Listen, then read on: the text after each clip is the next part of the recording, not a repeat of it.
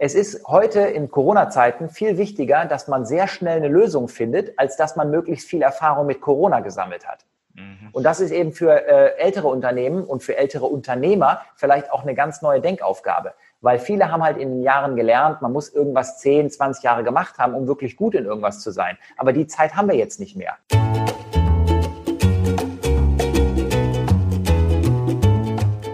Herzliches Willkommen zu einer weiteren Folge Beinfreiheit, der Podcast. Und heute habe ich ein spannendes Thema und zwar geht es um Verkaufen.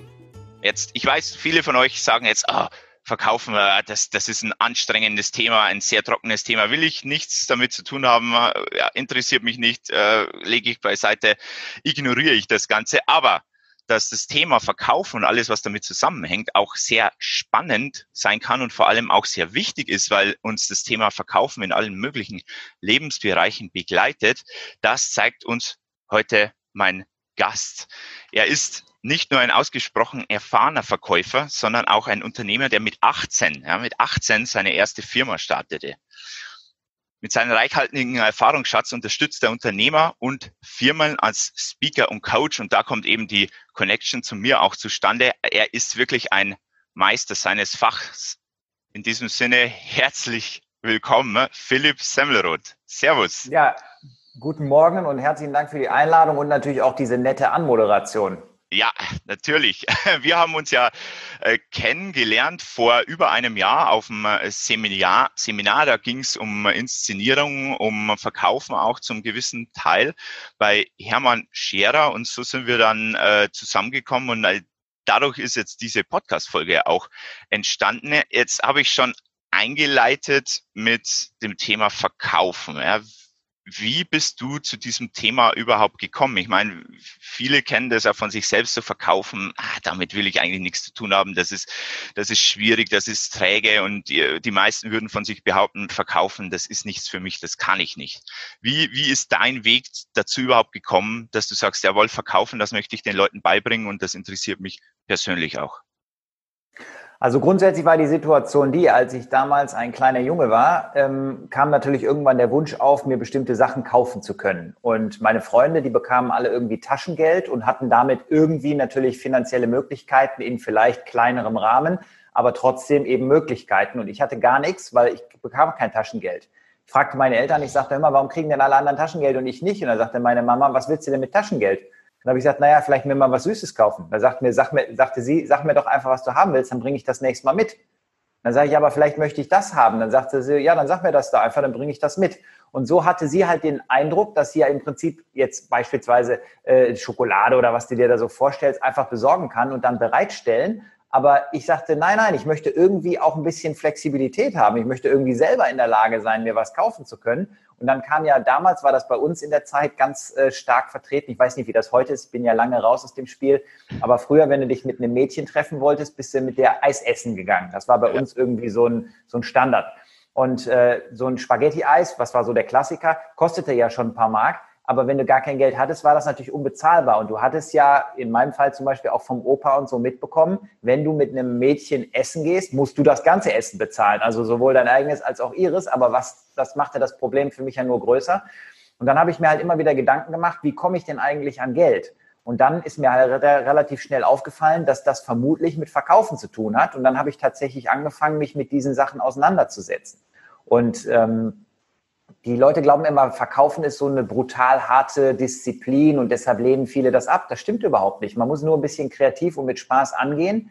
Ich komme ja aus Köln und in Köln ist ja Karneval und da habe ich dann zum Beispiel so ein Businessmodell entwickelt als Kind, wo ich dann erst über die Karnevalstage diese ganzen Berge von Süßigkeiten gefangen habe und dann habe ich mich nach Aschermittwoch einfach mit einer Decke und den Süßigkeiten an die lokale Straßenbahn gesetzt und habe den Studenten, die morgens auf dem Weg in die Kölner Uni waren, weil ich wohne ja in Leverkusen, die also von Leverkusen nach Köln gefahren sind, habe ich Süßigkeiten verkauft, deren Einkaufspreis ja für mich null war, weil ich die gefangen habe. Und deshalb konnte ich die günstig verkaufen. Und so habe ich halt relativ schnell sehr gutes Geld verdient. Dann habe ich Zeitungen ausgetragen, dann habe ich andere Sachen gemacht. Und irgendwann, als ich dann merkte, ich habe Spaß an Computern, habe ich eine Computerfirma gegründet, weil ich dachte, warum soll ich mir ausdenken, womit man Geld verdienen kann, wenn ich schon eine Leidenschaft gefunden habe, die mich richtig begeistert, wo ich gute ähm, Lösungen anbieten kann. Und dann habe ich darüber einfach gelernt, dass man, wenn man gut verkauft und Sachen gerne verkauft, Leute auch gerne bei dir kaufen. Dann ist nämlich der Prozess für beide Seiten stressfrei.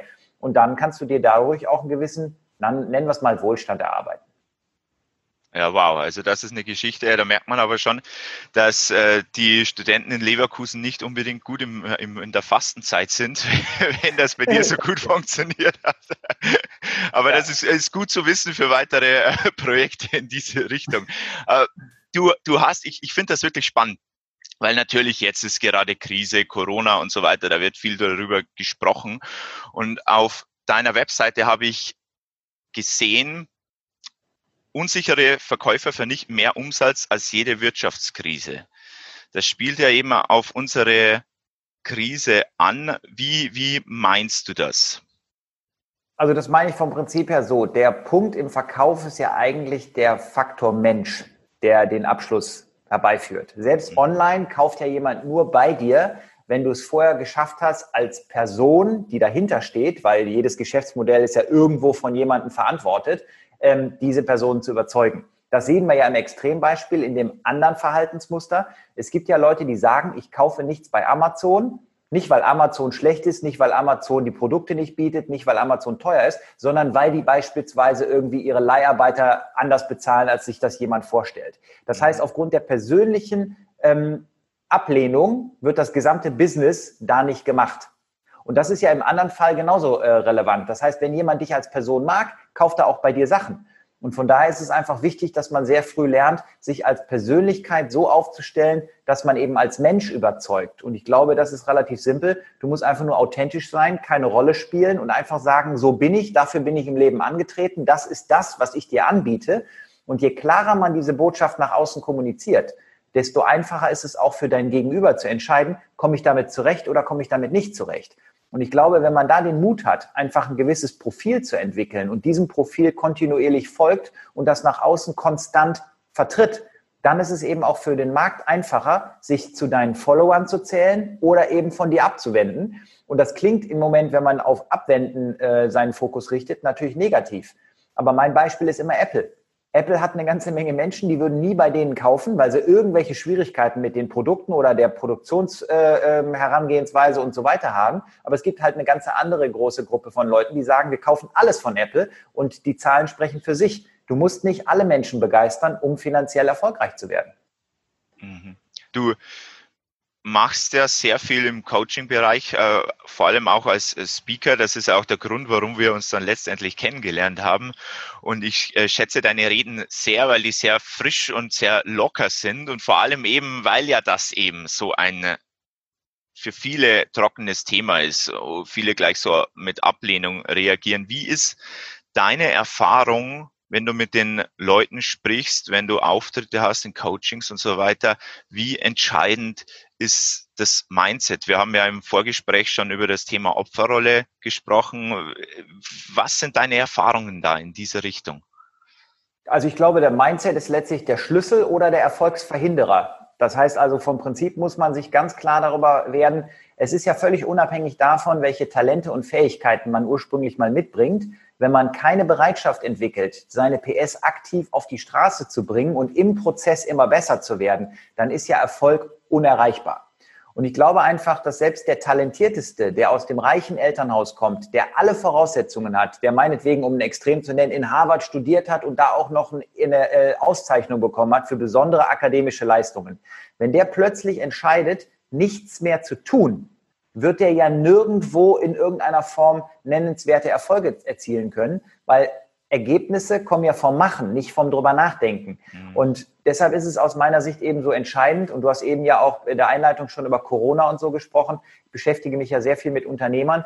Ich glaube, es ist einfach immer eine Frage von, wo stehe ich mental um dann im Nachgang im Außen, also als Unternehmer, als Mensch, als Person, als vielleicht Familienvater, egal in welcher Situation, dann auch tatsächlich die richtigen Maßnahmen einzuleiten. Weil ich kann immer sagen, alles um mich herum ist so gemein, alles um mich herum ist gegen mich, ich bin das Opfer oder ich bin einfach jemand, der äußere Umstände zur Kenntnis nimmt, sich dadurch aber nicht aufhalten lässt.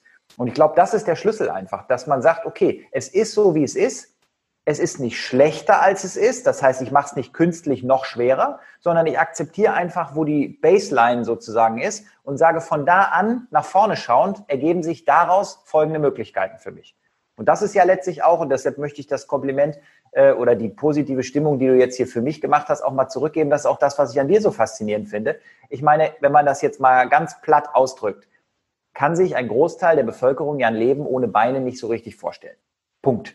Du denkst immer nur, das geht nicht, das geht nicht, das geht nicht. Und dann sieht man dich bei Facebook, bei Instagram, bei YouTube und denkt, Scheiße, der Typ macht eine ganze Menge. Und er macht vor allem eine ganze Menge mehr, als man sich selber überhaupt vorstellen könnte, obwohl man vielleicht über alle Körperbestandteile äh, ähm, verfügt.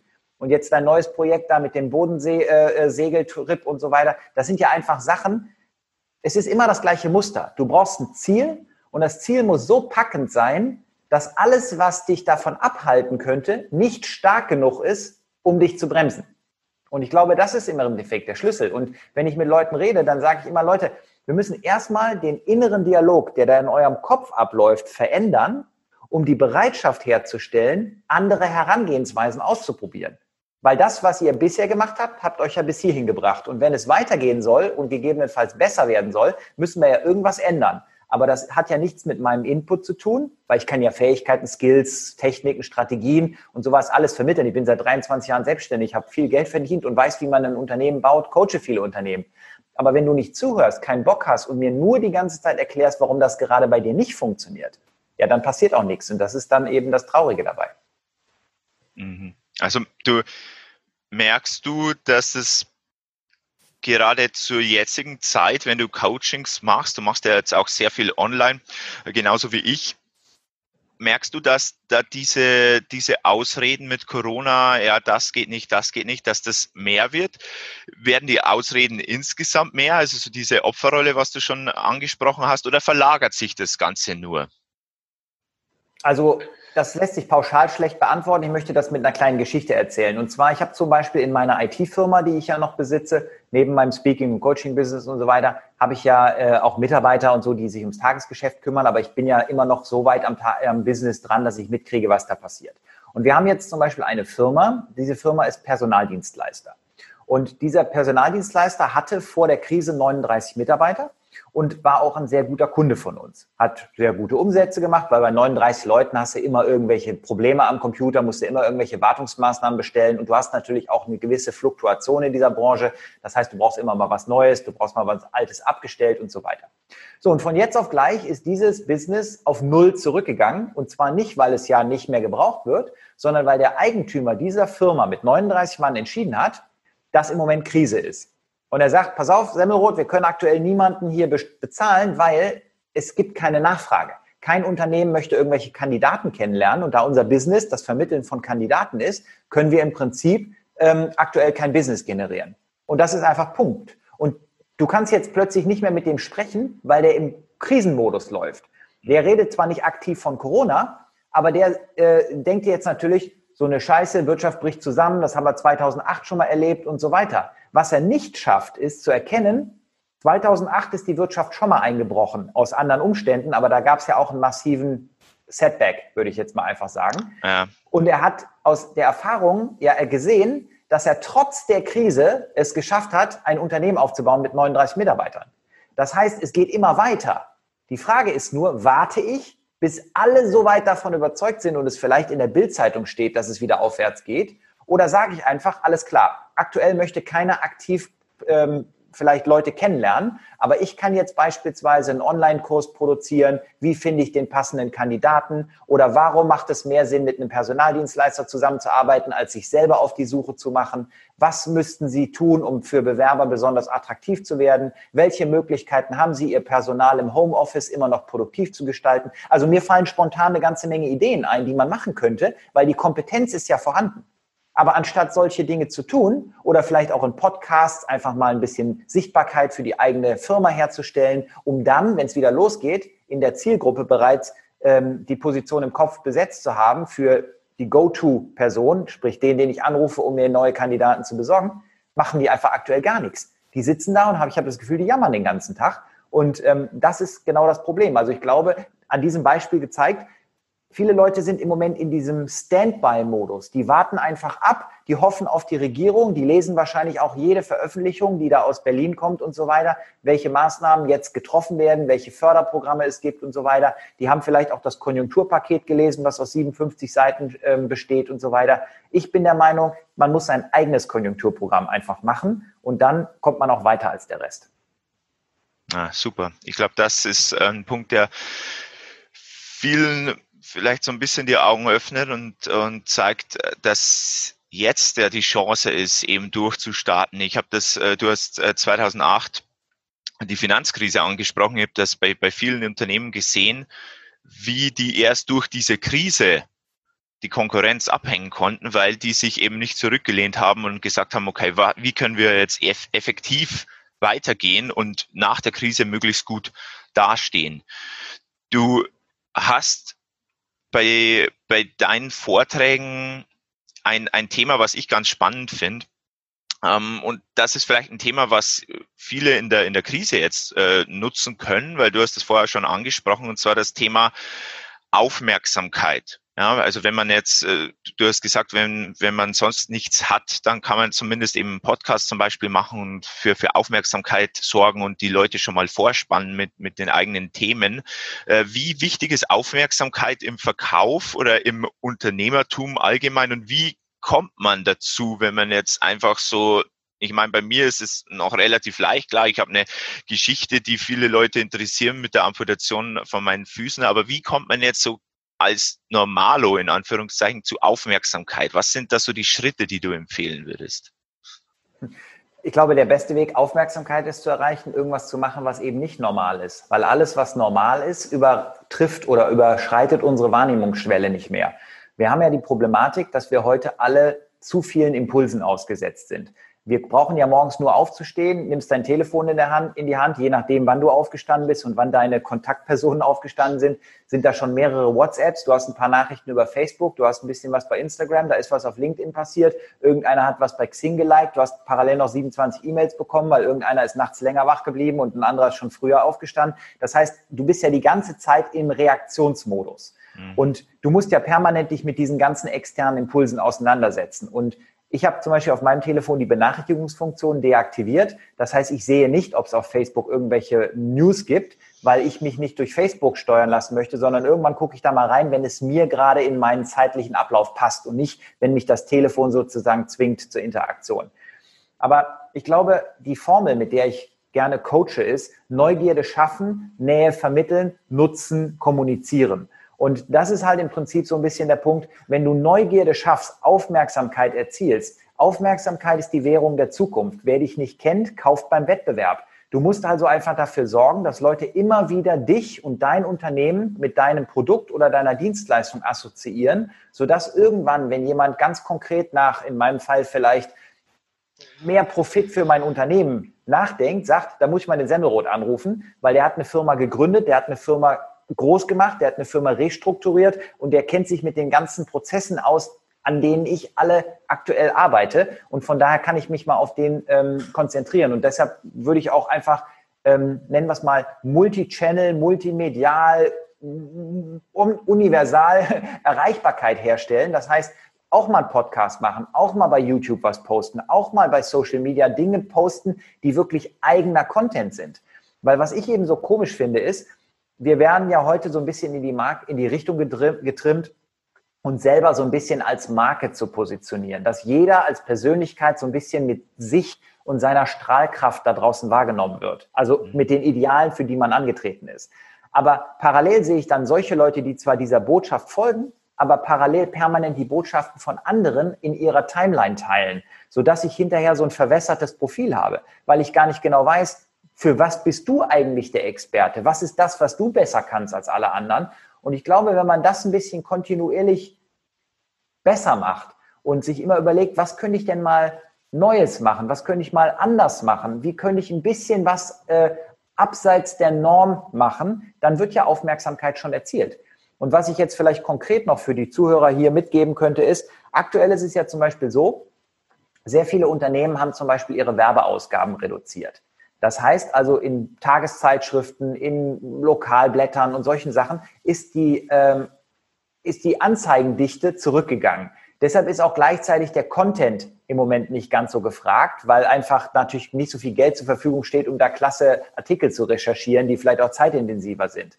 Aber in gerade diesen Zeiten sind solche Redaktionen super dankbar, wenn jetzt ein Unternehmer, der diesen Podcast hört, denkt, ich habe da eine coole Lösung, ich habe ein cooles Produkt, ich habe eine Kombination aus neuen Anforderungen, weil Corona unser Leben verändert hat, und vorhandenen Produkt und Dienstleistung habe ich was Neues draus gebaut und dazu habe ich jetzt einen Artikel geschrieben und den stelle ich so einer Redaktion einfach mal zur Verfügung. Und dann kriegt man plötzlich PR äh, gratis und dann bekommt man darüber natürlich auch Sichtbarkeit und Reichweite. Und im Endeffekt ist es einfach so, wer sich bewegt, wird eher gesehen als jemand, der flach am Boden liegt und abwartet. Und deshalb würde ich einfach irgendwas machen, weil es ist egal, was du machst. Immer dann, wenn du was machst, kommst du ja letztlich nach vorne. Mhm. Also gerade dieses, dieses Anderssein und anders machen als, als andere siehst du als sehr entscheidenden Punkt, was die Aufmerksamkeit angeht. Sehe ich das äh, so richtig, oder? Ja, es ist ja auch zum Beispiel in Speakerkreisen einfach kein Geheimnis, dass du gerade am Anfang deiner Speech irgendwas machen musst, womit keiner rechnet, um einfach mal alle aus ihrem aktuellen Aufmerksamkeitsstatus herauszuholen. Weil es ja so, wenn ein Speaker anmoderiert wird, sind ja manche noch am Handy. Gegebenenfalls bist du auch der Speaker nach der Mittagspause. Manche sind schon im Suppenkoma. Und du hast diese ganzen Begleitumstände, gegen die du als Speaker ankämpfen musst, weil du hast vielleicht nur 30 Minuten, 45 Minuten, um deine Message rüberzubringen. Und wenn du die Leute erst nach 15 Minuten wachgerüttelt hast, dann sind ja die ersten 15 Minuten wirkungslos verpasst, verpufft. Und dann ist vielleicht auch der, der Spannungsbogen nicht gelungen und dann ist auch das Ganze nicht rund und dann weiß der Zuhörer nicht so ganz genau, was ist denn der Mehrwert deines äh, Vortrags. Und deshalb ist es halt wichtig, dass du direkt am Anfang irgendwas machst, womit niemand rechnet. Das heißt, irgendwas total Verrücktes oder einen Witz erzählen oder eine Frage stellen oder beispielsweise, was ich hin und wieder mal mache, einfach mal ein bisschen was rappen zum Anfang, weil die denken, das hätte ich jetzt nie erwartet. Und dann bist du ja schon in dem Moment, äh, an dem Punkt, wo die Leute sagen, da lasse ich mich mal überraschen, was da jetzt noch kommt. Und letztlich einfach mal was ausprobieren. Und Ausprobieren ist, glaube ich, auch der, der Weg, weil keiner weiß ja vorher, was wirklich funktioniert. Sonst wird es ja jeder machen. Das heißt, du testest, du testest, du testest und machst danach einen Check. Wie viele Leute sind denn nach der Aktion tatsächlich auf deine Webseite gekommen? Waren das mehr oder weniger? Und dann weißt du ja selber, das war gut oder war nicht so gut. Und dann machst du immer mehr, mehr, mehr.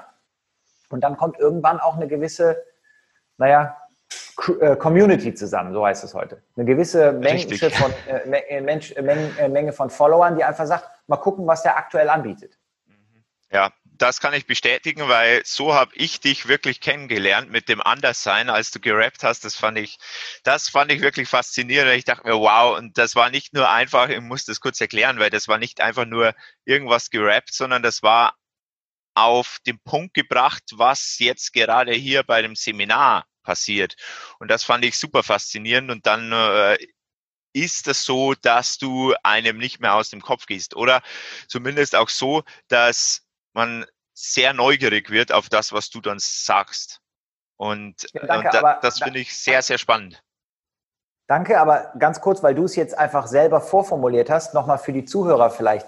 Das Einzige, was wir im Leben wirklich kontrollieren können, ist der Level unserer Vorbereitung. Alles andere ist ja von äußeren Faktoren abhängig. Aber wenn ich, nicht, wenn ich mich selber schon nicht vorbereite, ist ja Scheitern vorprogrammiert. Das heißt, ich muss mich vorbereiten. Und das ist das, was du gerade bestätigt hast. Ich habe nicht einfach irgendeinen Rap gemacht, sondern ich habe einen Rap gemacht, der exakt in das Veranstaltungsformat passte, weil das natürlich noch mehr Aufmerksamkeit erzielt, aber gleichzeitig auch eine gewisse Wertschätzung dem Veranstalter gegenüber zeigt und gleichzeitig aber auch für die Teilnehmer noch einen größeren Aha-Effekt ähm, wiedergibt, weil natürlich nimmst du einfach einen deutschen Rap-Text und rappst den, aber der passt ja nirgendwo rein. Dann passt, ist es zwar trotzdem ein Überraschungseffekt, aber es ist keine verzahnte Geschichte. Und das war mir eben wichtig und das, glaube ich, ist immer der Punkt. Man muss immer was machen, was in irgendeiner Form auch für die Zielgruppe von einer hohen Relevanz ist. Und was wir heute eben äh, nicht unterschätzen dürfen, ist, Gerade die jüngere Generation möchte ich damit inspirieren.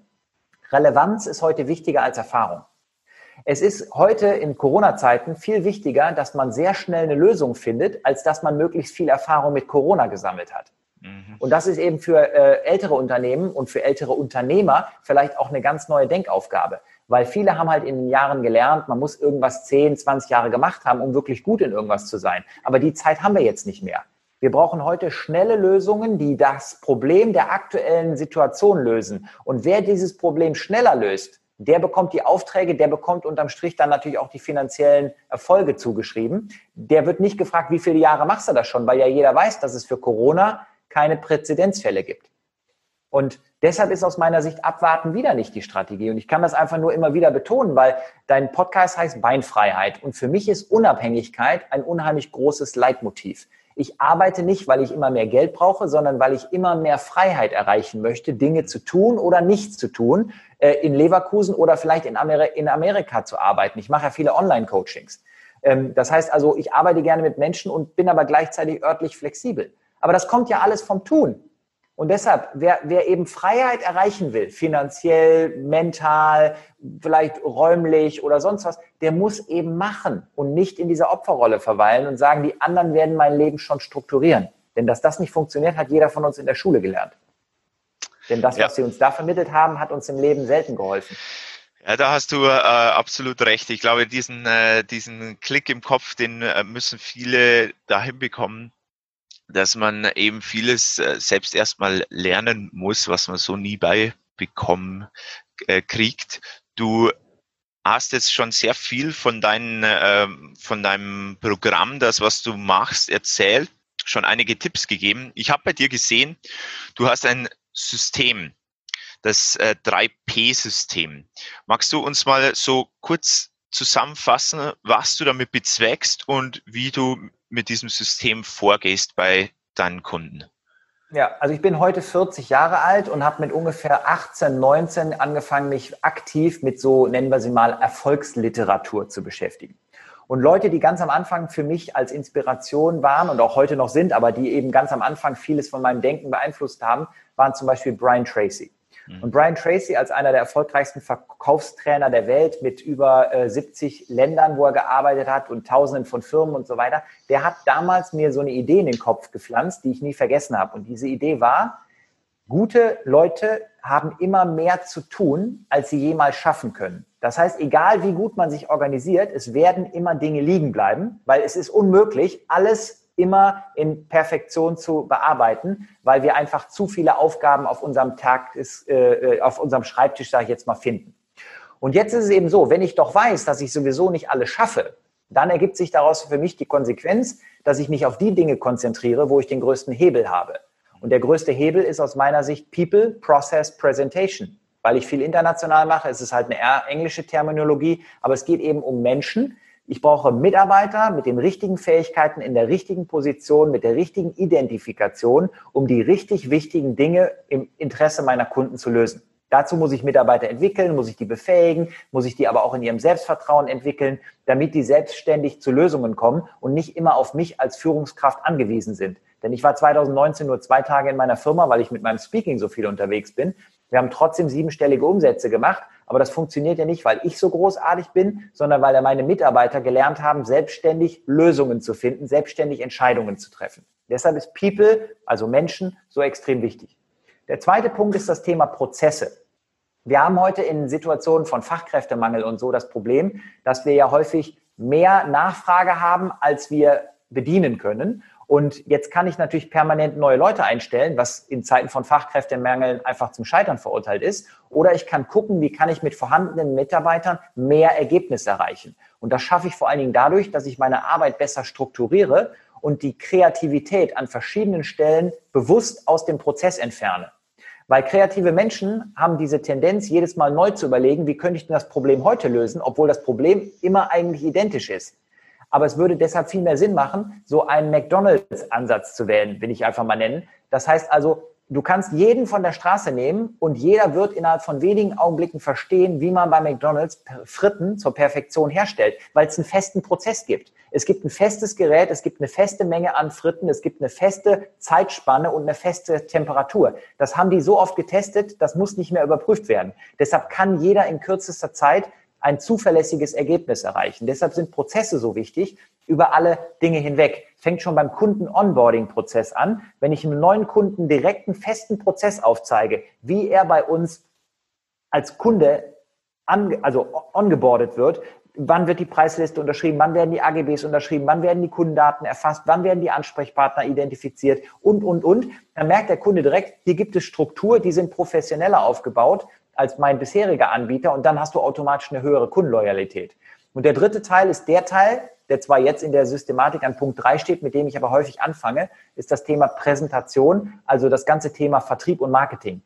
Damit fange ich deshalb häufig an, weil man in den Bereichen die schnellsten Erfolge erzielen kann. Und wenn der Unternehmer, der mich beauftragt, sieht, da kommt ja mehr Geld zurück, als der Semmelrot mich kostet, dann entwickelt er natürlich Vertrauen, mit mir auch an den anderen Bereichen zu arbeiten. Weil Prozesse aufzubauen dauert halt einen Augenblick und bis du die Effekte siehst, dauert auch ein bisschen. Das heißt, du gehst finanziell stark in Vorleistung, bevor du die Ergebnisse bekommst.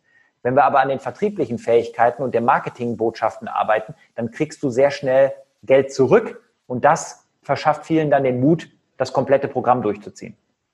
Mhm.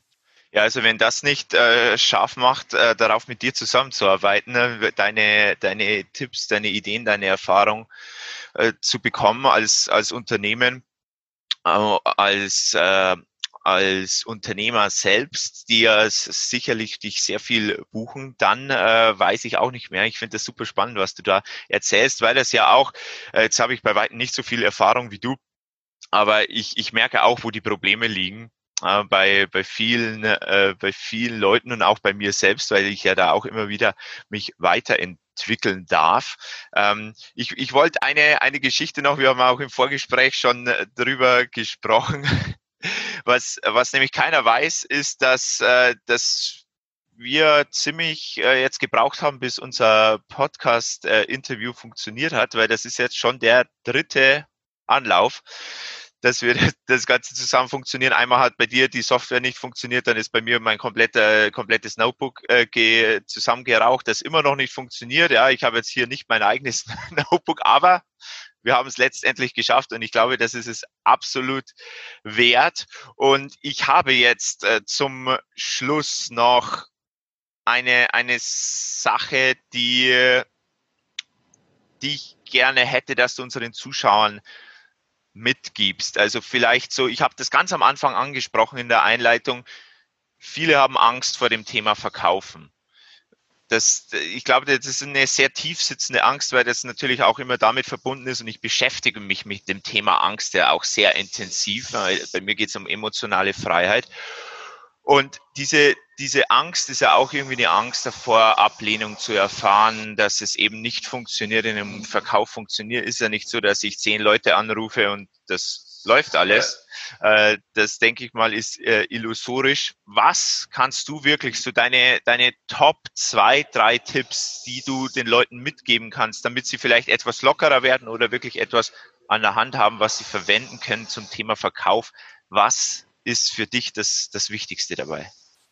Ich muss schmunzeln, weil natürlich ist genau dieser Punkt Angst vor Ablehnung und so eigentlich der größte Showstopper für viele Leute. Deshalb kommen die nicht ins Handeln und deshalb weichen die der Situation immer aus.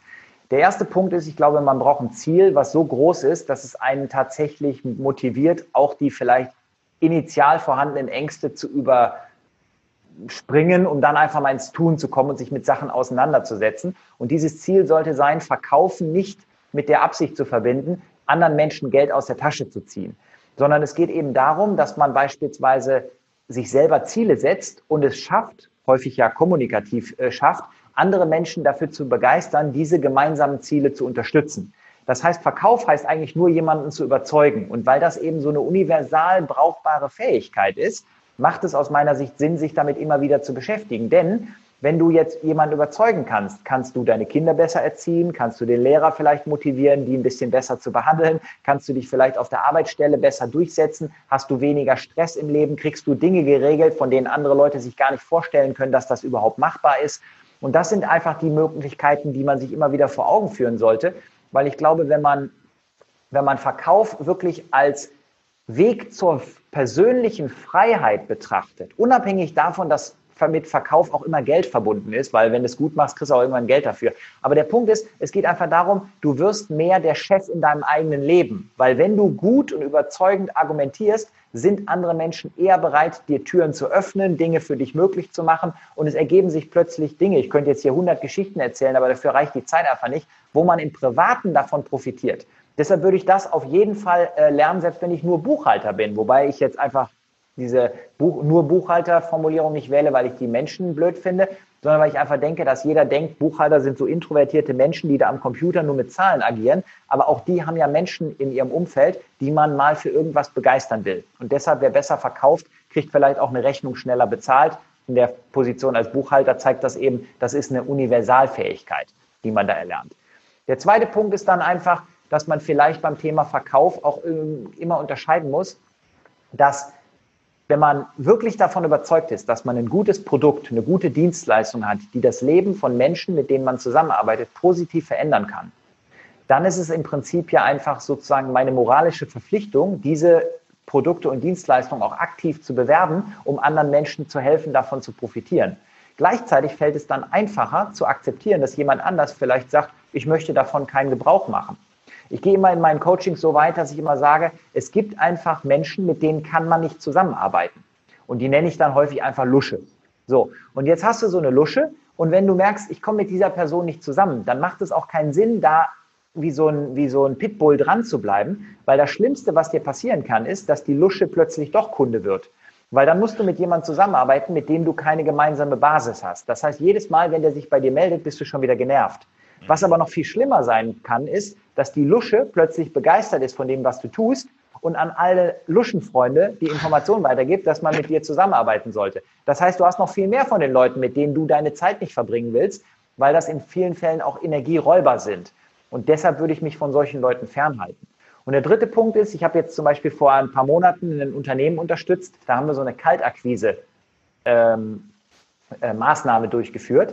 Und das ist ja so die Königsdisziplin im Verkauf, weil viele Leute einfach Kaltakquise als den ultimativen Ablehnungsgenerationsmodus äh, betrachten. Ja. Und ich habe selbst 650 Leute angerufen.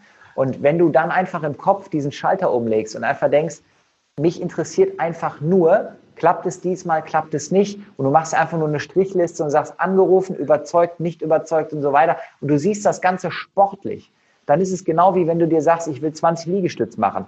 Dann hast du nicht versagt, wenn du nach 18 nicht mehr kannst, sondern du hast 18 mehr gemacht als jemand, der nur drüber nachgedacht hat. Und von daher ist es aus meiner Sicht einfach nur Kopfsache. Und deshalb ist Mindset so wichtig. Deshalb finde ich das, was du da auch in die Welt rausträgst, so spannend, weil du einfach Menschen Mut machst. Du nimmst ihnen Ängste, du nimmst ihnen Zweifel, du führst sie in diese emotionale Freiheit. Du zeigst den Menschen einfach, da gibt es was, das ist größer als deine Angst. Und wenn dein Ziel größer als deine Angst ist, dann wirst du immer ins Tun kommen. Und genau deshalb, glaube ich, ist das so ein bisschen der Schlüssel. Super. Ja, du vielen Dank. Und ich fand gerade den letzten Tipp äh, ganz entscheidend, weil bei mir geht es ja auch um das Thema Kämpfen oder Spielen. Ja, kämpfe ich gegen was? Ja, halte ich an was fest, was ich nicht loslassen kann? Oder sehe ich das, wie du sagst, sportlich oder spielerisch? Und ich denke, das ist für, kann für viele wirklich so ein, äh, so ein äh, Change bewirken im Kopf, dass sie sagen, ja gut, das ist jetzt äh, eine sportliche Herausforderung und wie du sagst, wenn, wenn ich 18 schaffe, dann ist das 18 mehr als keiner und das ist auch schon ein Erfolg. Super, du, vielen Dank. Danke, dass du da warst, dass du uns in dieses Thema reingeholt hast und ich merke auch, du bringst da sehr viel, sehr viel Spannung mit rein, sehr viel Leidenschaft in das Thema. Das gefällt mir sehr gut. Und ich denke, wir haben da dem einen oder anderen etwas mitgeben können zu diesem, zu dem Thema, was ja eben oftmals sehr trocken empfunden wird. Aber wir haben jetzt gesehen in der letzten guten halben Stunde, dass es ganz anders sein kann und man das als Sport und Spiel sehen kann und dass der Kopf letztendlich alles entscheidet. Vielen Dank, Philipp. Alles Gute dir. Und ja, danke dir auch für, die, äh, für das spannende Interview und allen Zuhörern wünsche ich natürlich viel Erfolg, vielleicht beim Umsetzen dieser Ideen. Immer dran denken, Mark Zuckerberg hat die Idee Facebook nicht gehabt, aber hat sie umgesetzt. Diejenigen, die die Idee hatten, haben 65 Millionen bekommen im Rahmen des Schadenersatzverfahrens. Mark Zuckerberg ist aktuell 84 Milliarden schwer. Deshalb umsetzen bringt Umsatz. Und wer jetzt im Nachgang vielleicht noch ein bisschen Inspiration möchte oder den Semmelrot mal rappen sehen will, einfach mal in meinen YouTube-Kanal reinschauen. Auf alle Fälle. Unbedingt vorbeischauen. Link haue ich bei dir auch mit dazu. In diesem Sinne vielen Dank, danke fürs Zuschauen und Servus. Alles Gute.